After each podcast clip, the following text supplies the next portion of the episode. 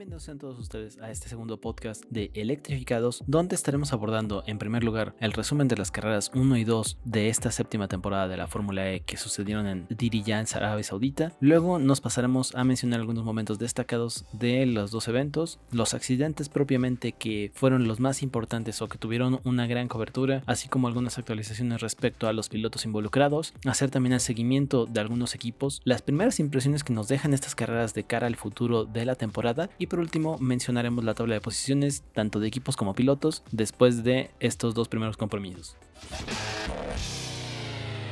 ¿Eres fan de las carreras y las competiciones de autos eléctricos? Entonces estás en el lugar indicado. Esto es Electrificados. Comenzamos. Comenzamos hablando sobre todo lo relacionado con la ronda número uno de estas primeras dos carreras. En esta ocasión, encontramos que durante la primera jornada de entrenamientos, el neozelandés Nick Debris fue el más rápido en pista, cuando faltaban aproximadamente 5 minutos para que terminara esta primera sesión, quedando detrás de él solamente André Lotterer, Lucas Di Grassi, Eduardo Montara, Oliver Rowland y Alexander Lin entre los seis primeros. Esta jornada de entrenamientos transcurrió sin ningún incidente, pues se trataba más de una sección solamente de exploración que de empujar al límite para encontrar esos límites de la pista y los mejores tiempos disponibles para los autos. Por otra parte, durante la sesión número 2, Nick Debris volvió a topar el primer lugar de estos entrenamientos, destacando también que quedaron como los más rápidos tres motores Mercedes. En esta ocasión ya empezamos a encontrar errores por parte de los pilotos, pues tuvimos dos banderas rojas provocadas, la primera por Nico Müller de Dragon Pesk Autosport, tras haber tenido un percance en la curva 7 que terminó impactando y rompiendo la suspensión trasera de su auto, tras haber perdido el control y quedarse sin agarre suficiente. El segundo incidente fue provocado por Robbie Rines de Envision Berlin Racing y derivado de la bandera roja que provocó, quedando ya pocos minutos para acabar la sesión, los entrenamientos libres número 2 terminaron aquí, siendo los más rápidos tanto Nick Debris, Bandor, Eduardo Montara, Rowland, Lotterer y Sergio Siete Cámara. Ahora, entrando en el apartado de la clasificación, Nick Debris volvió a ser el que puso el dominio en la pista en el Eprix de Addiriyah, siendo después del Pascal Verlaine en un Porsche a 6 décimas de segundo. Y en tercera posición estuvo René Raz de Audi. En el cuarto lugar se quedó Eduardo Montara, Alex Lin en la quinta posición con su Mahindra y el último de los que pudieron entrar a la Super fue Mitch Evans en su Jaguar. De los demás pilotos, el que quedó en séptima posición fue André Lotterer en el Porsche, Sam Bird en octavo lugar, Maximilian Gunter en noveno y Oliver Rowland terminando en décimo lugar. También cabe hacer mención que en la parrilla para esta primera carrera de la temporada, Alexander Sims, quien había logrado las dos poles anteriores durante la temporada 2020, se ubicó en onceavo lugar esto fue el Bandor, bastante lejos de su compañero de equipo en posición 15, Lucas Di Grassi en posición 16, mientras que los dos pilotos de DS Tichita estuvieron en posición 18 y 19. Con la mención de que Robin Fries, tras haber tenido el impacto contra la barrera durante las prácticas 2, no pudo salir a tomar parte de esta clasificación por un cambio de batería. Así como también señalar que tras un accidente en la última curva de Sergio Siete Cámara antes de terminar su vuelta rápida, arruinaron las oportunidades de clasificación tanto de Nick Cassidy, Tom Blomqvist y Nico Müller por haberles mostrado precisamente en este último sector banderas amarillas y no reduciendo ellos su velocidad. Ya entrados en la parte de la carrera, una vez más Nick Debris de Mercedes fue quien controló cada una de las vueltas de este e-Prix en Adrilla tras capitalizar todas sus oportunidades y terminar quedando delante de Eduardo Montara quien fue el segundo en llegar a la meta, logrando así también un 1-2 del motor Mercedes precisamente de la mano de Venturi Racing. pricing. Y en tercer lugar quedó René Rast de Audi. Entre los pilotos que se encontraron al frente hay que destacar el trabajo de Pascal Verlaine, pues finalizó la prueba en quinta posición tras haber estado batallando con René Rast y Eduardo Montara. De este último nos tenemos que referir a manera de mención por el gran trabajo realizado para poder adelantar tanto a Mitch Evans como al propio Pascal, pues en un temerario movimiento logró hacer un doble adelantamiento a estos dos pilotos. Dentro de los incidentes que marcaron esta carrera, el primero fue protagonizado por Sam Bird y Alex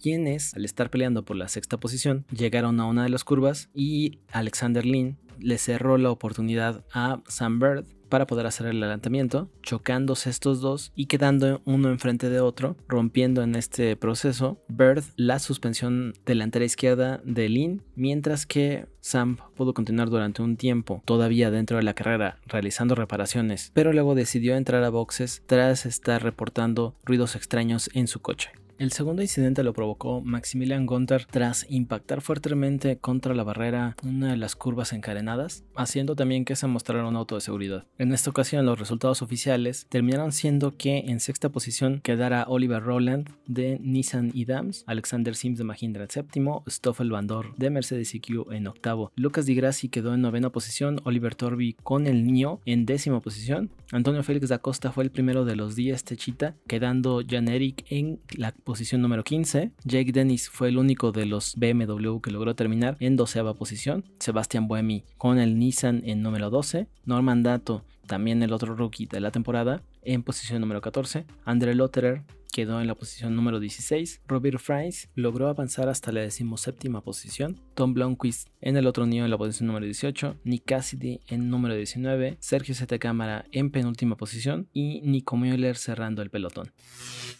Pasando a la tercera práctica libre, correspondiente a la ronda número 2 de FIA Fórmula E, quien logró quedar lo más alto en el ritmo de entrenamientos fue Robert Fries de Envision Burning Race, quien había chocado el día anterior y había terminado con un muy mal resultado. En esta ocasión, Fringe logró superar a Nick DeBris en esta última jornada de entrenamientos libres. También en esta ocasión su compañera de equipo, Nick Cassidy, logró situarse en tercera posición, por delante de Oliver Rowland. En quinto lugar logró estar Antonio Félix da Costa de Diez Tichita en sexto Eduardo Montara por delante de Stoffel Bandor, en octavo Sebastián Buemi, Samber de Jaguar y Lucas Di Grassi de Audi. Para esta segunda ronda solamente hubo una bandera roja causada por un accidente de Andrea Lotterer quien golpeó el muro en la curva número 11 rompiendo parte de la suspensión de su auto. Sin embargo, quien protagonizó el momento más extraño del final de los entrenamientos fue Eduardo Montara, quien se vio envuelto en un accidente grave tras haber terminado la sesión y estar en el momento en que los autos practican la salida en parado desde los semáforos, donde su auto no frenó y se dirigió a toda velocidad hacia el muro de la curva 18, pero no tenía ningún problema ni para hablar ni para moverse. Derivado de este accidente, para la sesión clasificatoria, la Fórmula E prohibió a todos los equipos propulsados por Mercedes, es decir, el propio equipo de fábrica y Venturi, a salir a participar en la sesión. Tras la limitación de que los Mercedes no podían girar, el único que realmente estaba en posición para poder reclamar esa pole era Robin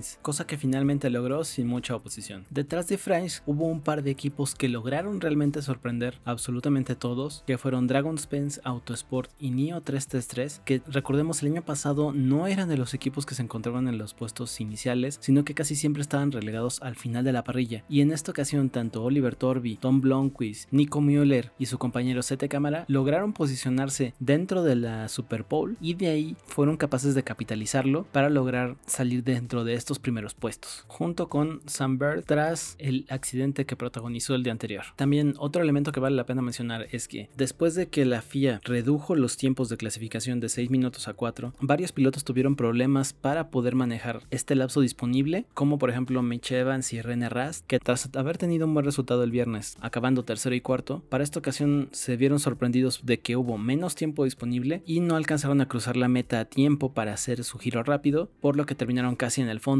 en posición 18 y 19. Además, esta sesión estuvo marcada porque no hubo 5 coches presentes, es decir, los 4 con tren motriz de Mercedes y el coche dañado que no alcanzó a ser reparado de André Lotterer. Por otra parte, la carrera fue algo completamente diferente, pues quien terminó ganando este segundo compromiso fue Sam Bird y el único piloto que no logró estar en la grilla de partida fue Eduardo Montara porque no alcanzaron a reparar su coche, sin embargo él se reportó sin problemas. Bird originalmente salía en tercer lugar detrás del Dragon Pence de 7 cámara, sin embargo en la primera curva logró ganarle esta posición y desde ahí estuvo detrás de Frins durante toda la carrera para lograr arrebatarle ese primer puesto. En este segundo evento teníamos dos frentes, por un lado estaban los dos punteros y por otro estaba el resto del pelotón quien se encontraba intercambiando posiciones de un lado a otro, siendo los más destacables tanto los 10 Tichitas en las posiciones séptima y décima y lograron tener una muy buena remontada. Mientras que otro que también logró remontar bastante bien fue André Lotterer en su Porsche, terminando en posición número 11, detrás de Pascal Verlaine. Más allá de los resultados de las carreras, lo realmente impactante en esta segunda ronda fueron los dos accidentes que tuvimos, especialmente el segundo, donde se vieron involucrados bastantes pilotos en dos eventos separados en el mismo lugar. El primero en retirarse fue Jake Dennis tras haber sido arrinconado por Pascal Verlaine y terminar impactando contra el muro, teniendo que concluir su participación en esta carrera, y por lo cual Wehrlein fue sancionado con un truth. Luego tuvimos el retiro de Sebastian Buemi, quien quedó detenido en la pista tras sufrir un problema con su auto. Y casi inmediatamente de haberse anunciado las banderas amarillas por esto, hubo un segundo incidente tras el choque de Max Gunther contra la parte trasera del auto NIO 333 de Blomqvist. Tras esto, y no habiendo pasado más allá de un par de segundos, el resultado de otro accidente fue a sumarse a esa misma zona, donde Mitch Evans y Alexander Lin se vieron vueltas en un percance donde el más afectado fue Lin de Mahindra, pues tras impactar con la parte trasera del auto de Evans, Lin despegó literalmente del suelo, voló a mitad de la pista, volcó y fue a dar exactamente al mismo punto donde Eduardo Montara había impactado su Venturi en la sesión de entrenamientos. Esto en un primer momento no fue televisado, sin embargo posterior se dieron a conocer algunos videos donde se detallaba cómo había sido este incidente y se confirmó incluso que el piloto se encontraba bien. Tras haberse mantenido un par de vueltas tanto con safety car y luego con banderas rojas deteniendo la sesión y tras la falta solamente de un par de minutos se decidió concluir la carrera en ese lugar, siendo el campeón de esta prueba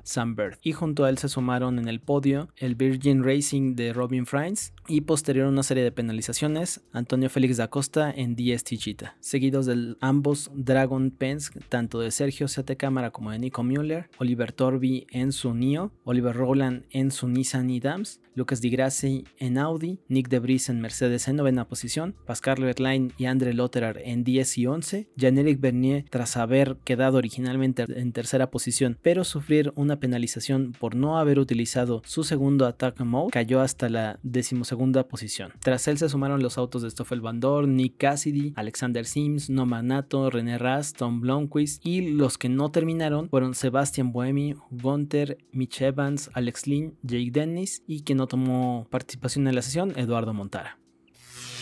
Ahora, rápidamente pasando a la sección de momentos destacados de las dos carreras o de los dos eventos, primero tenemos que mencionar el gran dominio de Mercedes en la primera ronda, específicamente en el caso de Nick de. No tuvo nadie que le hiciera competencia en ninguna de las 32 vueltas que duró la ronda 1 siempre estuvo por delante e incluso con dos periodos de safety car que en principio tendrían que estar acortando un poco la distancia entre todos y los tendría que tener muchísimo más cercanos. A pesar de esto se logró separar rápidamente e incluso terminó después del último periodo de safety car logró terminar a más de 4 segundos del segundo clasificado. Entonces, Debris tiene el potencial, sale en esta ocasión como todavía líder, a pesar de no haber tenido un buen resultado en la segunda carrera, pero tuvo tan buen resultado en la primera, lográndose llevar la vuelta rápida incluso en la segunda ronda. También en esta primera carrera hay que reconocer el gran trabajo que realizó Eduardo Montara en ese adelantamiento, gran adelantamiento que pudo llevarle a cabo tanto a Mitch Evans como a Pascal Verlaine, donde sin tener realmente mucho espacio para poder maniobrar, logró salir por encima de los dos, aprovechar su attack mode y quedar por delante antes de llegar a la curva. Entonces, un aplauso, él mismo lo reconoció y dijo, tengo que dejar de hacer este tipo de cosas temerarias porque tengo familia, entonces está mostrándonos un gran espectáculo, está demostrando que tiene el potencial y se logró hacer presente en esta ronda. También otro apunte que logramos ver es que todavía Porsche no es capaz de mantener un ritmo adecuado para estar entre las primeras posiciones a pesar de tener destellos a una vuelta y de tener un ritmo bastante decente. En el caso específicamente por con Pascal Verlaine todavía se sigue cayendo el equipo, con Lotterer tiene un poquito más de consistencia, pero todavía no encontramos ese momento definitivo en el que Porsche nos muestre de lo que son capaces a pesar de haber tenido ya un par de podios en la temporada anterior y les falta todavía en ese camino ascendente. Otros que también sorprendieron al quedarse un poco rezagados fue el caso de Nissan y Dams, que si bien habían logrado tener un ascenso considerable en las últimas carreras de la temporada pasada, no se destacaron mucho en estas últimas, a pesar de sí estar batallando con algunos durante todo el compromiso. Por otro lado, los pilotos de DST Cheetah también están mostrando un problema que ha sido recurrente en algunas carreras, que es que si se encuentran muy atrás no son capaces de remontar. Si el circuito está muy apretado, el circuito no da mucho margen de maniobra, pero ya nos ha mostrado en otras ocasiones que tienen la velocidad, posiblemente estén un poco limitados por la situación de los motores, pero de todos modos está faltándoles potencia, está faltándoles consistencia para lograr mantenerse en la pelea. También a quien hay que aplaudirle es a René Rast porque de todos modos estuvo entre los primeros lugares durante la competencia y logró capitalizar esas opciones.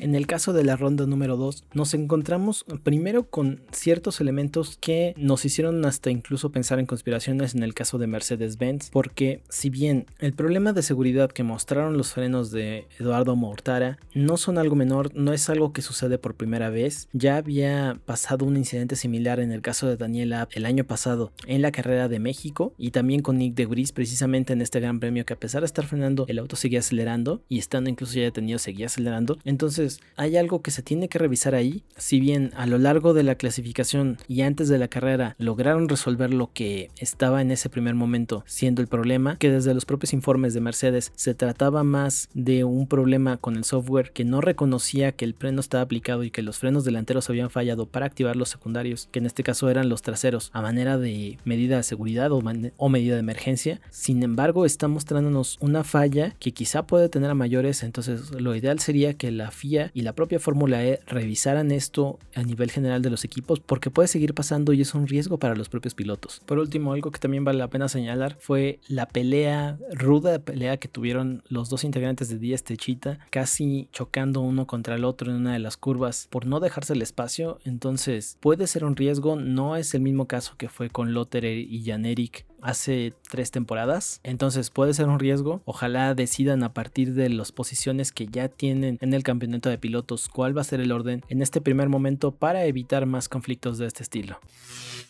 Ahora hablemos de los accidentes que protagonizaron este fin de semana, empezando primero por los sucedidos durante la ronda número 1. Si bien aquí no hubo muchos, el más destacado sería en todo caso el de Sam Bird y Alex Lynn, que pues fue que cada uno estuviera frente al otro, pero ahí a Lynn le pusieron una penalización de tres puestos después de la clasificación para la segunda carrera. Para mí quien tuvo más parte de la culpa fue Sam Bird por querer verse demasiado optimista y esperar que Lynn le dejara el espacio, cosa que al final no iba a suceder porque era un giro a la izquierda. Bird se puso entre literalmente la pared y Lin y no hubo el espacio ni siquiera para que girara y tampoco para darle ese margen de que pudiera reaccionar. Entonces yo le pondría más la culpa a Bird por encima de Lin. Si bien Alex peleó demasiado fuerte quizá y precisamente no le dio esta apertura, para mí quien hizo que al final de cuentas chocaran fue Bird. Por otro lado, el accidente que tuvo Gunther fue directamente por perder el control en una de las zonas donde son las curvas encarenadas, entonces si no entras bien no tienes mucho margen de maniobra para poder irte y fue lo que eventualmente le pasó. Pegó en una de estas curvas y terminó rebotando por no tener hacia dónde ir. Afortunadamente no pasó mayores con los demás que lo seguían en el pelotón, que pudo haber hecho una carambola completa. En el caso de la ronda número 2, aquí es donde se pone un poquito complicado, porque tenemos un número mayor de accidentes. El primero es el de Pascal Verlaine con Jack Dennis, que también pudo haberse evitado si Pascal fuera un poco más conmedido. Si bien van al límite, cada piloto intenta mantener su posición,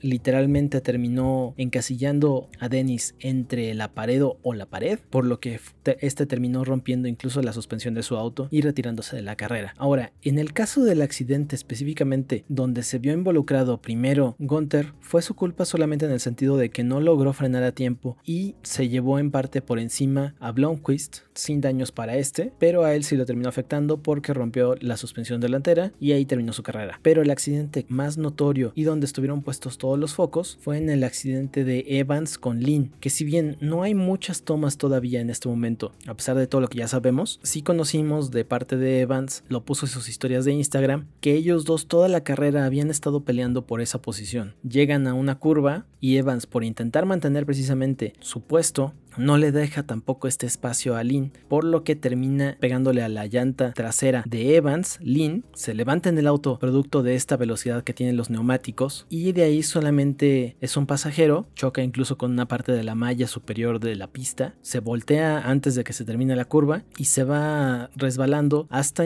llegar a la zona que curiosamente también fue la que recibió a Mortara al final de las prácticas 3. Afortunadamente no pasó a mayores, Lynn salió bien, lo tuvieron que ir a revisar al hospital por protocolo y además por ser un accidente muy aparatoso. Y aquí sucede también algo con, en este caso, la cobertura que se le dio al accidente. Si bien tenemos el ejemplo del caso de Román Grosjean en Fórmula 1 el año pasado en Bahrein, donde hasta que no se cercioraron de que estaba bien y de que había salido bien, empezaron a transmitir las imágenes que mostraban precisamente hasta el momento del accidente y luego cambiaban de ángulo para que no se viera exactamente qué había sucedido en el momento justo, con Lynn fueron muchísimo más cerrados. No dieron esta opción, no supimos nada más allá. Al final de la carrera surgió un video de uno de los comisarios de pista donde él alcanzaba a captar los dos accidentes que fueron en ese mismo lugar en ese momento y solamente se ve pasar a Lynn volteado ya o volcado ya hasta el otro lado de la pista. Fue lo único que hubo. Hasta el día siguiente, domingo en la mañana, nos compartieron ya cuál había sido desde una de las cámaras el cómo se había realizado este accidente. Lo único que conocíamos hasta ese momento era la propia versión de Evans y algo del equipo relacionado con que Lynn estaba bien. Ahí quizá faltó que la Fórmula E fuera un poquito más transparente en el sentido,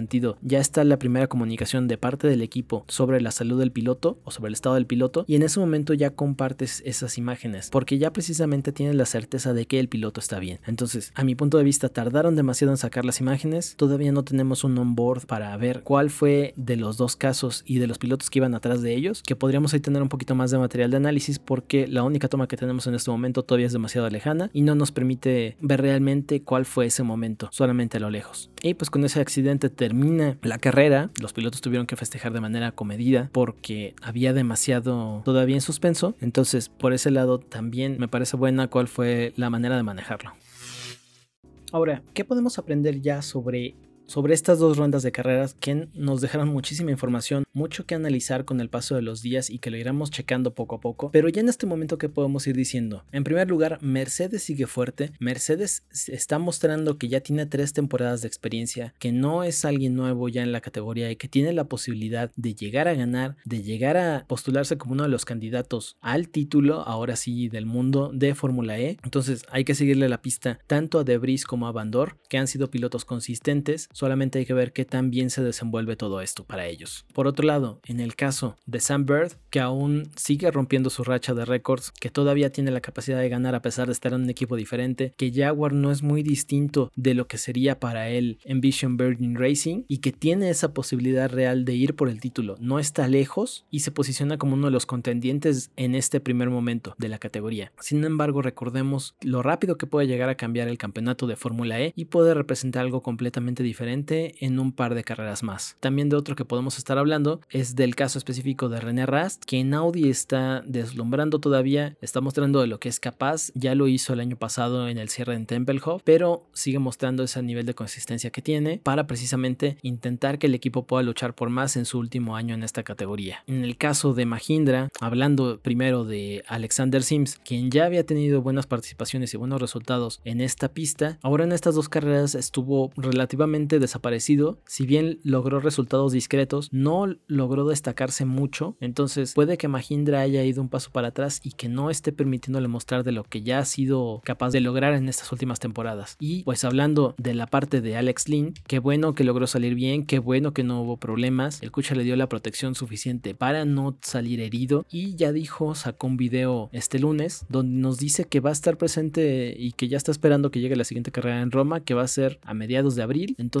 no hubo problema con él. Que bueno, fue rápida la respuesta de los comisarios. Evans estuvo ayudándole incluso. A futuro en la categoría es muy bueno que no le haya pasado nada porque representa un grado de seguridad extra que tienen los autos a pesar del problema que tuvo Mercedes. Ese es otro punto. Mercedes tuvo este problema que mucha gente pensó o mucha gente lo vio como un complot para no dejarlos competir, para que no volvieran a ganar todo. Para mí no va por ese lado. Para mí va más en el sentido de que hay precisamente, como lo digo con el accidente de Lynn, hay que verificar primero que los autos sean seguros para los pilotos antes de todo y luego ya empezamos a ver sobre si son capaces de dominar el campeonato, si son capaces de arrasar en varios años, varias temporadas. Pero lo más importante es tener un auto seguro para todos los pilotos, más allá del espectáculo y de lo impresionantes que puedan resultar algunos de estos accidentes. Tristemente les tocó a ellos, lo sufrieron tanto en clasificación como en carrera, no pudieron salir adelante y se demuestra que si bien son unos buenos autos, tienen unos buenos pilotos, Mercedes no es el mejor auto que puede destacarse. Estuvo en tráfico básicamente toda la carrera, estuvo en las últimas posiciones y no lograron capitalizar eso. Entonces, si bien pueden ser buenos, yo no los pondría como los mejores todavía de la parrilla. Les falta todavía cosas por hacer, pero pueden salir adelante muy rápido. Eso ya lo hemos visto. También otros dos equipos que llegaron a sorprendernos bastante fue el caso de Dragon Pens, que nadie esperaba que estuvieran realmente tan adelante en la clasificación junto a NIO 333. Los dos equipos están mostrando un grado de consistencia y un grado de performance muchísimo más alto que el que tuvieron el año pasado, donde se encontraban los dos en las últimas posiciones y que fue una de las razones por las que varios de los pilotos que estuvieron con ellos el año pasado terminaron desistiendo, retirándose de la categoría por precisamente no lograr absolutamente ningún punto. Ahora estamos viendo una cara completamente diferente de los dos equipos y esto es bueno para ellos, ya lo habían logrado en las primeras temporadas de la Fórmula E, están volviendo a esos lugares a los que si no hubieran caído tan atrás serían los comunes para ellos y esto nos da solamente más espectáculo a nosotros y nos permite todavía disfrutar muchísimo más esta versatilidad de que podemos tener muchísimos más ganadores, podemos tener a muchísimos más equipos peleando por las posiciones principales o de podio directamente y es parte del gran atractivo que tiene precisamente la Fórmula E. También no quiero cerrar esta sección sin hablar de otro de mis equipos también favoritos, que este es el caso de DS Tichita, que uno pensaría, yo estaba pensando seriamente que en las dos carreras se iban a encontrar, a pesar del formato de la Super Bowl, donde si bien les daba un poco más de ventaja de salir posiciones un poquito más adelante en esta segunda ronda, yo pensé que iban a caer directamente al tener un tren motriz desactualizado, atrasado respecto a otros equipos, pero lograron subir poco a poco y llegarse a plantear como contendientes de las primeras posiciones porque lo están alcanzando si no hubiera sido por los autos de seguridad, quizá el resultado hubiera sido un poco diferente. No creo que hubieran ganado la carrera, pero sí creo que pudieran haber llegado a lo mejor hasta la segunda posición. Y aquí hay un detalle que me gustaría mencionar respecto al reglamento y al caso donde varios pilotos fueron penalizados por la parte de no haber utilizado su segundo attack mode. Esto es algo que planteo poder revisar a detalle en otro podcast, pero en este momento no hay una manera en la que los equipos puedan apelar o puedan quejarse en este sentido o de querer quitarse la multa que les pusieron de tiempo porque no está contemplado. Lo único que tenemos de reglamentación en este momento es que si no usan un segundo attack mode durante la carrera van a ser penalizados y está la limitación de que ya desde la temporada pasada no lo podían aplicar en Full Course Yellow, en bandera amarilla directamente o incluso si había un auto de seguridad. En esos tres momentos no podían ellos activar su segundo attack mode o cualquiera de los dos porque decían que ganaban tiempo y ahora se mostró para varios pilotos como una limitación y como un obstáculo propiamente. Solamente para no dejar de mencionarlo, los pilotos que resultaron afectados por esta regla que no tiene todavía esta otra parte contemplada, Jan-Eric Bernier que había quedado originalmente en tercer lugar y cayó hasta el número 12, pero también fue para Blomqvist, Cassidy y René Rast. Entonces es algo que la Fórmula E debería estar revisando porque no es la primera vez que una carrera termina en bandera amarilla o termina directamente con bandera roja y que puede ser un problema a largo plazo. En este momento no hay manera de aplicarlo, pero debería haber un grado de consideración diferente porque no hay otra opción de que pueden estar utilizando. Están limitados en ese sentido y a varios les termina afectando en su resultado de la carrera. Y nada más como dato adicional, es triste el caso de Sebastián Buemi con Nissan, porque ya del año pasado habían comentado ellos que ya tenían un motor mejorado con mayor fiabilidad y estamos viendo todavía problemas para ellos para encontrar ese grado de rendimiento y ese grado de constancia necesaria para volver a ganar el campeonato en el caso de Buemi o en el caso de Renault, que ya ahora es Nissan y Dams, y que mientras no logren solucionar eso y no tengan el rendimiento adecuado, no van a ser candidatos al título, por más que me gustaría también ver a Buemi ganando un segundo campeonato de Fórmula E. Ya por último, para concluir con este podcast, vamos a hablar sobre cómo quedaron las tablas de los equipos y de pilotos después de estas primeras dos rondas. En primer lugar, con 32 puntos encontramos a Nick DeVries, en segundo a Sam Bird con 25 por haber ganado la carrera, Robin Frains en tercero, Eduardo Mortara en cuarto con 18 puntos, Félix da Costa con 15, Mitch Evans también con 15, Oliver Rowland con 14, René Rast con 13, Sergio Siete Cámara con 12 puntos, Pascal Reline con 11, Nico Müller con 10 puntos, Oliver Torbi con 9, Alexander Sims con 6, Lucas Di Grassi con 6 puntos también, Stoffel Bandor con 4 y en puntos todavía después de estas dos carreras tenemos a André Lotterer, Jan-Eric Bernier, Jack Dennis, Sebastian Buemi, Norman Nato, Nick Cassidy, Tom Blomqvist, Maximilian Gunter y Alex Lynn. Por otro lado, en el campeonato de equipos nos encontramos que en primer lugar está Jaguar Racing con 40 puntos, Mercedes EQ Formula 8 Team está en segundo con 36, en tercero encontramos a Envision Virgin Racing con 22, Dragon Spence en cuarto lugar tras esa cosecha de 22 puntos en la segunda carrera que son los únicos que tienen, Audi Sport tiene 19 en quinto lugar, Rocky Venturi 18, Tías Tichita se ubica en séptima posición con los 15, solamente que logran rescatar de Da Costa, que al final fue el único que logró puntuar por esa multa de tiempo para Janeric. En octavo lugar está Nissan Idams con 14, Tag Heuer Porsche está en noveno con 11, mientras que Neo 33 está en décimo lugar con 9 puntos, Mahindra con 6 solamente de la primera carrera y BMW tras los resultados tanto de los choques en esta última carrera de los dos pilotos y en la primera solamente de Maximilian Gunter, no ha logrado tener a estas alturas ya con dos carreras encima ni un solo punto. Y con esto cerramos este podcast del análisis de las primeras dos rondas de carreras en la temporada 7 de la Fórmula E. Muchas gracias por haber llegado hasta aquí. Mi nombre es Gonzalo Hernández. Esto fue Electrificados. Nos escuchamos la semana que viene.